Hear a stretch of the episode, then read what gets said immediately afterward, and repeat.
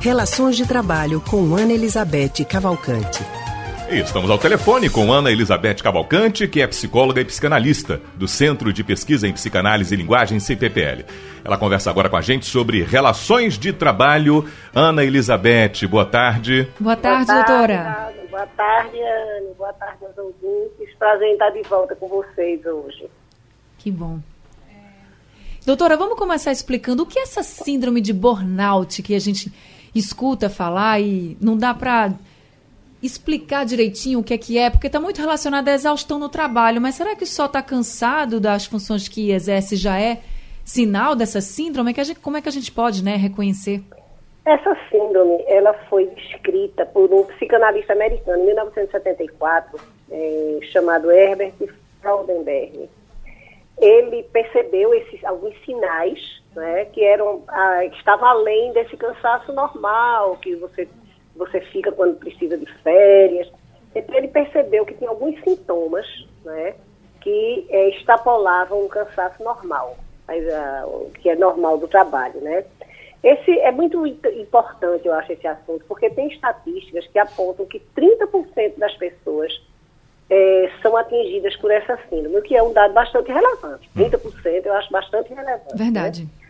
É, e o que é importante nisso é o seguinte, que muitas das pessoas que são atingidas, elas não percebem que estão, que, que são portadoras da síndrome, entendeu?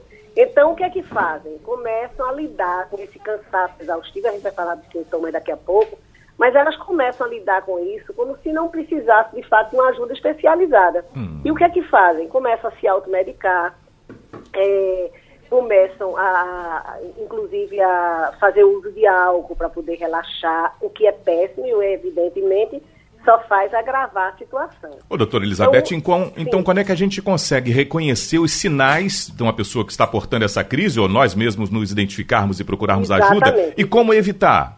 Exatamente, muito importante, né? Então, os sinais são, tem alguns sintomas físicos, que são o cansaço permanente, a fadiga permanente, a dispersão, a dificuldade de se concentrar no trabalho, não consegue realizar bem as tarefas, é, dores musculares, dores de cabeça, cefaleias intermitentes, é, falta de apetite é, e alguns sintomas psíquicos também, né? Depressão, desânimo, essa coisa que você sente quando vai se levantar, não, não, não consegue né, ter motivação para o trabalho, isolamento, muita crise de ansiedade.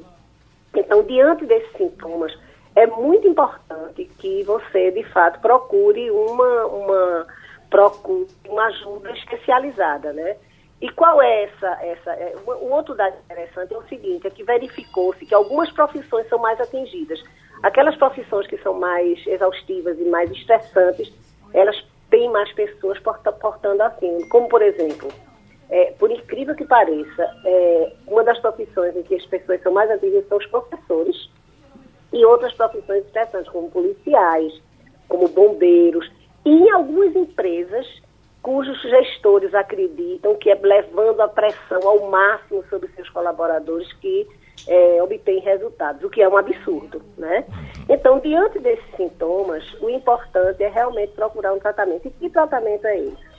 O tratamento geralmente é uma associação né, da, de psicoterapia, ele é, é muito usado, algumas psicoterapias são necessárias, e, se necessário, é, medicação, embora que essa medicação, medicação inclusive antidepressivo, por exemplo, ansiolítico, elas devem ser prescritas estritamente por psiquiatras, jamais automedicadas, porque essa automedicação, que às vezes acontece muito nesses casos, ela é extremamente prejudicial e só faz acabar a situação. Um outro ponto também é, é, verificar um pouco o estilo de vida, né?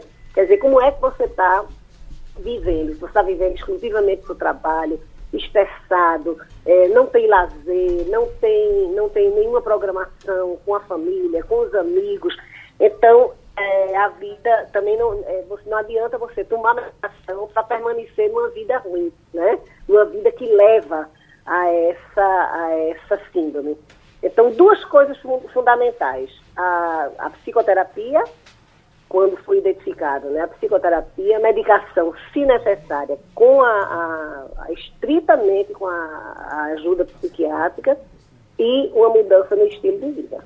Tá certo, e tem que ficar de olho mesmo, né, para não desenvolver até outros problemas, né, doutora Ana? Exatamente, e, e esse é, uma, é um assunto que diz muito da nossa contemporaneidade, né, Anne?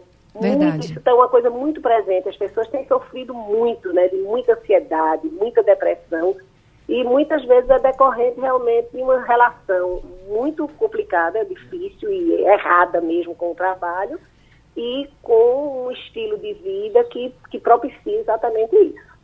Verdade, doutora Ana. Muito obrigada, viu, por todas as orientações aqui com a gente sobre esse assunto que é bastante importante.